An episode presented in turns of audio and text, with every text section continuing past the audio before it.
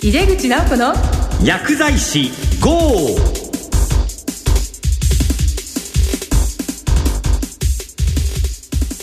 こんばんは。帝京平成大学の井出口直子です。この番組は薬剤師の方々に役立つ最先端情報をお届けし薬剤師を応援してまいります。今月は患者の立場から見た医療と薬剤師をテーマにお送りします。今日のゲストはご自身もがんを患ったご経験がありまたご家族もがんで見とられたご経験がある方です。そして現在 NPO 法人でがん患者さんの支援をしてらっしゃってなおかつ病院のがん相談員もされていらっしゃる方です。それでは早速井出口直子の薬剤師号を始めていきましょう。井出口直子の薬剤師 GO! この番組は手羽製薬の提供でお送りします。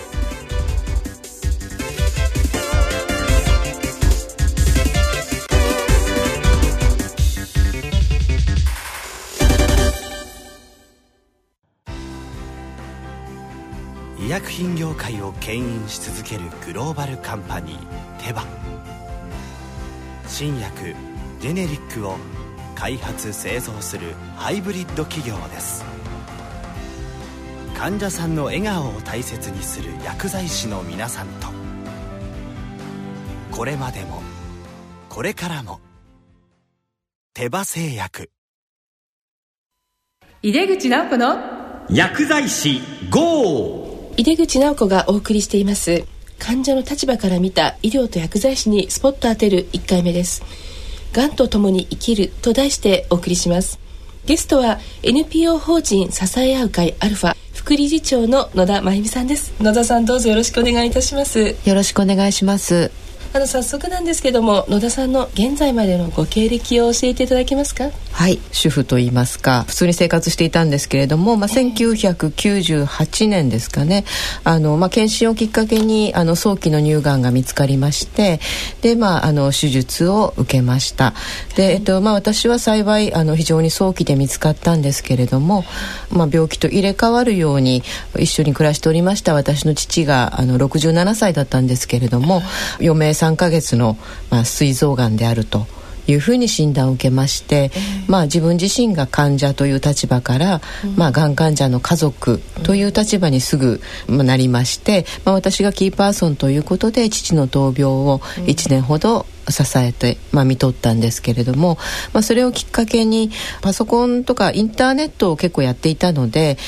いろいろそのインターネットを通してがんの仲間とか、まあ、そういった人たちとこうネットワークができていって。でそのうち、まあ、がんの患者会である、えー支え合う会アルファというところで、まあ、一緒に患者さんの支援をやらないかというふうに誘っていただいて、まあ、初めからスタッフということで、その患者会に参加してというのがあのそもそもこういうことを始めたきっかけですね。でそれで今十数年になりますけれども、基本的には患者会で同じような仲間の支援をしていると。いうところです。で、えっと、2006年ぐらいでしたかね、まあ、あのちょっとしたご縁がありまして千葉県がんセンターの患者相談支援室というところであの、まあ、がん体験者による相談というような形でピアカウンセラーとかいう言い方をされておりますけれども、現在までがん相談員としてそこでお仕事をしています。はい。ありがとうございます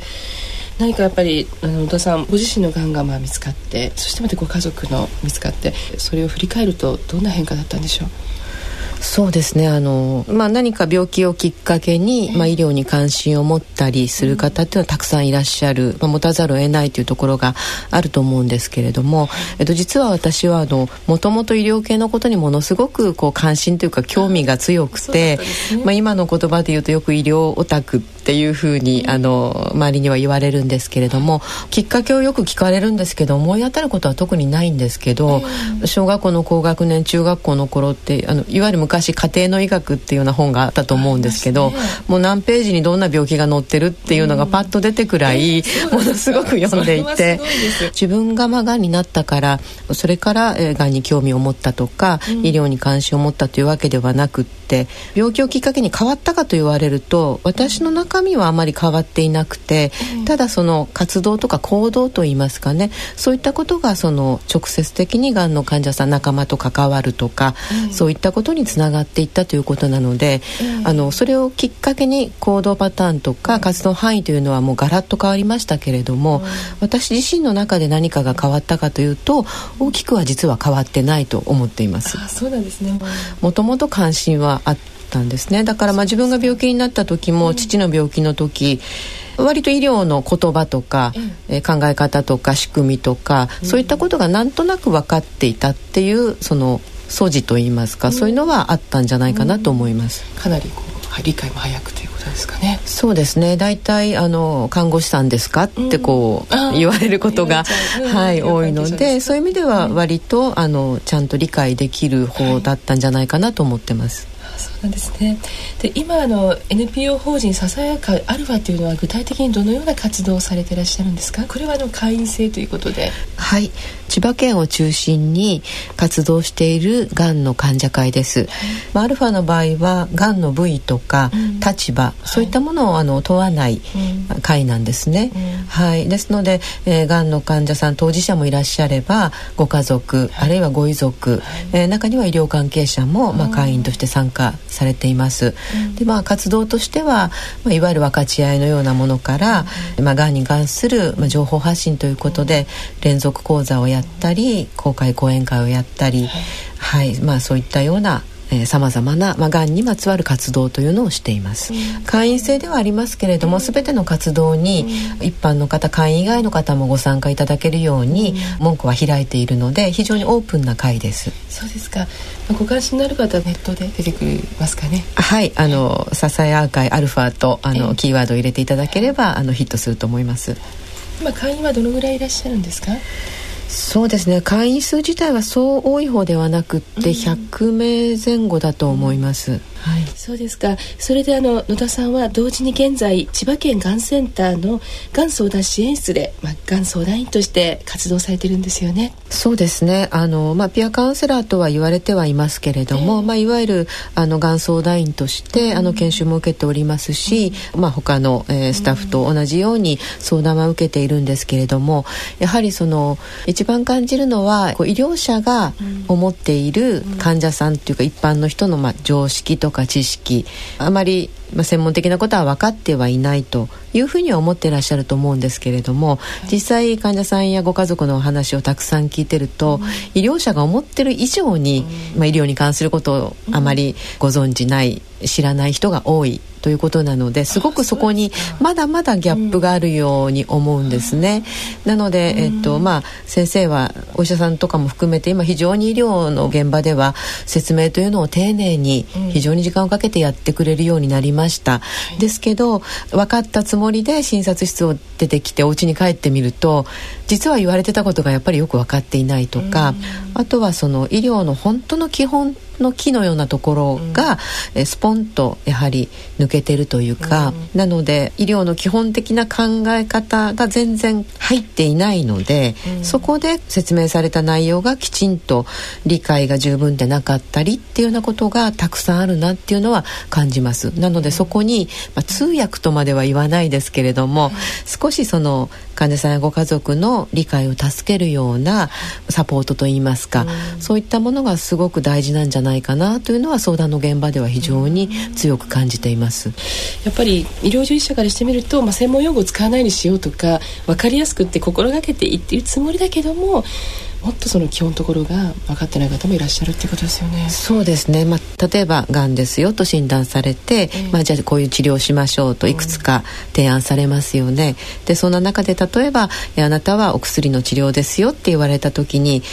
あ分かりましたと言ってお家に帰ってくる。でも、放射線治療とかなんとか治療とかいろんな治療がこのあるらしいと、はい、情報はたくさんね飛び交っているので、でも自分の担当の先生は例えば放射線治療のことは一言も触れなかったとか、でそれは多分医療者から言えばちゃんと全ての治療に適用があるので、その方に一番良いというのを出してるんですけれどもそのプロセスが患者さんには見えないですよね。ど。ういう考え方でこの治療法を提案しているのかというそのプロセスが見えなくて結果だけ伝えられるので、うん、えー、そこに乗ってこなかったものを、が本当はもっといいんじゃないかとか、そういうのってもう本当に日常茶飯事というかしょっちゅうあることなんですね。どうしたの？先生はこういう治療があるって例えばテレビで言ってた治療とか全然言ってくれなかったとか、はい、そういうのは本当に日常的によく聞きますね、つまり患者さんはそれなりに皆さんご自身の病気を調べられているってことですよね。だからそういう知識があったりするけれども、うん、まあ、自分が受ける説明とそこのこう食い違いが埋められないというそういう悩みがあるってことでしょうか？そうですね。がんというのは、うん、あの言ってみればありふれた病気というか、うん、まあ、私たちしょっちゅうテレビやラジオや新聞や雑誌いろんなまあメディアを通してがんについてのさまざまなこう断片的な情報っていうのはたくさん。入ってくると思うんですね、うん、ですけれどもそういった情報と、まあ、自分にとって必要な情報とか、そういったものがこううまくスッとつながるっていうのは難しいんだなっていうふうに思いますね。じゃあそういうのがこうつながらない方がまあ、相談にいらして、まあ、そこでこの野田さんが、まあ、ちょっと通訳のような形でその辺りまで理解していただくような役割もされているということですかね。そうですね、まあ、あの私がというよりもやはりあの、うん、相談の一つの役割として、うん、まあ、そういった患者さんの理解を少しサポートするっていうのは意味があるんじゃないかなというふうには思ってます。はい、ご自身のこう体験それから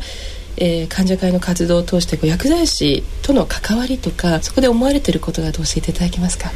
そうですね。あの私が治療を受けたあの父が治療を受けた当時というのは、えー、まだあの薬剤師さんと直接お話しするといってもこれはもう薬局の窓口でお薬をいただいて、うん、まあ、これはこういうお薬でこういう飲み方をしてくださいとかあのそういう本当に簡単なやり取りだったんですね。はいあの今はだいぶあの薬剤師さんががんの医療の分野でも非常に役割が大きくなってきてあの病棟に行って服薬指導をしたりとかあるいはその、まあ、がんの抗がん剤治療などの専門の薬剤師さんとかそういった方もあの増えてきてるっていうふうに聞いてますし、えー、どんどんこう私が治療を受けた頃から比べると薬剤師さんがその患者さんと直接接するとか、えー、説明をするとか関わりがすごく大きく深くなってるっていうふうには思います。で私自身はなので当時はあまり直接的に薬剤師さんと深く関わるっていうような経験というのはあまりないんですね。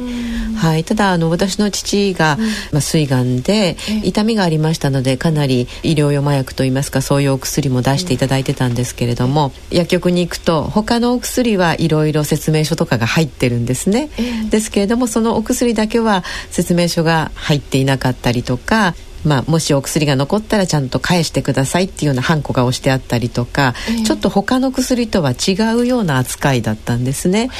でもあの私の父は医療には全然疎いし、えー、私に全部任せるっていう感じで、あまり深く追求しない人だったので、よかったんですけれども、まあもう少しそういったことに積極的に関わるような父であったら、この薬はどういう薬なんだとか、はい、いろいろ薬剤師さんに聞いたら、まあ、どうやって答えるのかななんて実は心の中ではドキドキしながらがらっていうようなことがあの、まあ、当時の私でしたかね。はい、ですか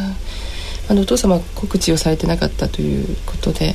まあ、なかなかこう情報の提供が難しかったところがあったのかなと思うんですけども、まあ、そこをうまく薬剤師が理解していただけるようなね話ができたらよかったですよね。そうですね。でも今は本当にあの、うん、えほとんど院外処方になって、まあがんの患者さんが地域の薬局の窓口で、はい、まあ例えば飲み薬の抗がん剤であるとか、うん、まあその痛み止めのまあそういったあの麻薬系のお薬とかそういったものを受け取るっていうような時代になってきていると思うので、そういう意味ではあの薬局にいらっしゃる薬剤師さんっていうのが地域にいる専門家っていうことでは、すごくまあがんの患者さんやご家族にとっても大きなあの存在になっているんじゃないかなっていうふうには思います。そうですか、まあ、これからね本当に役に立つことがたくさんあるかなというふうに思います。あの野田さんの今後のご活動のご予定というかこれからのこう展望みたいなものがあったら教えてください。そうですね。まあ、こういう活動をしようこういう仕事をしようと思ってやってきたわけではなく、まあ、あのいろいろなきっかけやご縁がつながってってこういう活動や仕事についてるというのが正直なところなので、じゃあ今後どういったことを目指していくのかと言われても実は自分自身どこに向かっていけばいいのかっていうのもまだまだ日々迷っているところがあるんですね。ただやはりがんという病気、まあ、いろんな病気がありますけれども私の中では非常に大きなものなので、うん、そのがんというのをキーワードに、まあ、私がこれまでのまあ経験とかあの積み重ねてきた知識とか、はい、そういったものが少しでも誰かのお役に立つんならお手伝いができるようなことを続けていきたいなというふうには思ってます。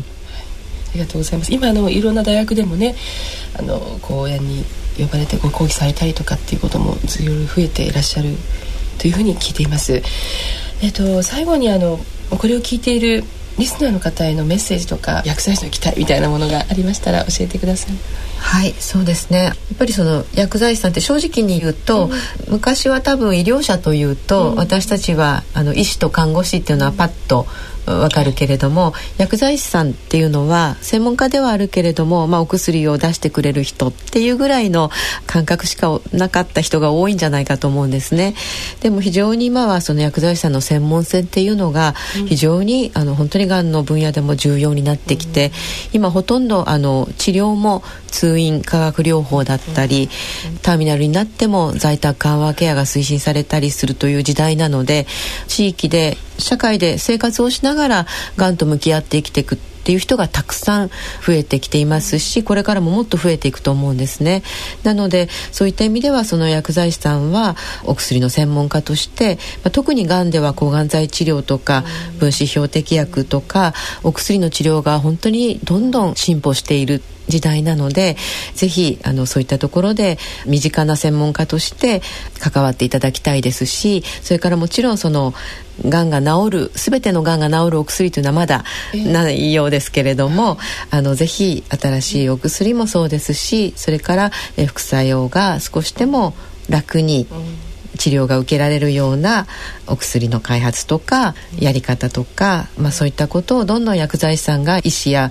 看護師さんにも提案したりあるいは私たち患者にも積極的に関わってそういったところを助けていただけたらすごくあの心強いなというふうに思って薬剤師さんたちにも本当に大きな期待を持っています。どうもありがとうございましたえというわけで今月の特集患者の立場から見た医療と薬剤師の1回目「がんとともに生きる」と題してお送りしました。ゲストは NPO 法人支え合う会アルファ副理事長の野田真由美さんでした。野田さん今日は本当にどうもありがとうございました。あ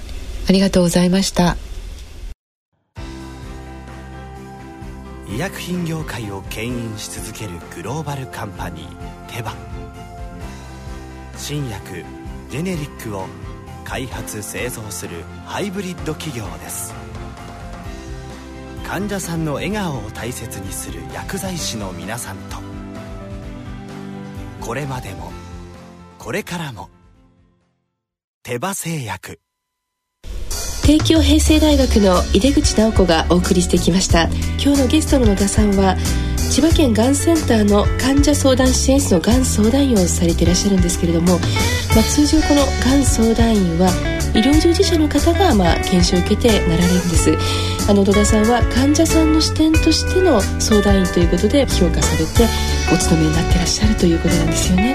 この番組の中には入ってないんですけどもうがんの患者さんっていうのはがんになったことがまずは怖いけれどもより怖いのはがんの治療え辛い副作用があるんじゃないかこういうことがすごく怖い不安を持ってらっしゃるっていう話をお聞きしました。やはりこう薬物治療に対する不安を軽減するのも薬剤師の重要なお仕事ですよね。私たち頑張っていかなきゃいけないですよね。さてこの番組は毎月第2第4水曜日夜8時40分から放送しています。ラジコ .jp ではパソコンやスマホでラジオ日経の放送は全国で聞けます。またこの番組は放送後にオンデマンドとポッドキャストを配信しています。えー、皆さん花粉は大丈夫でしょうか？今年の花粉症はひどいですよね、えー、そういうわけでちょっと私も声がなんとなくハスキーになってるかと思います。お聞き苦しいところがあったら申し訳ございません。次回は4月24日の放送です。患者グループを作るということと題してお届けする予定です。ぜひお聞きください。それではまた帝京平成大学の井出口直子でした。井出口直子の薬剤師号。この番組は手羽製薬の提供でお送りしました。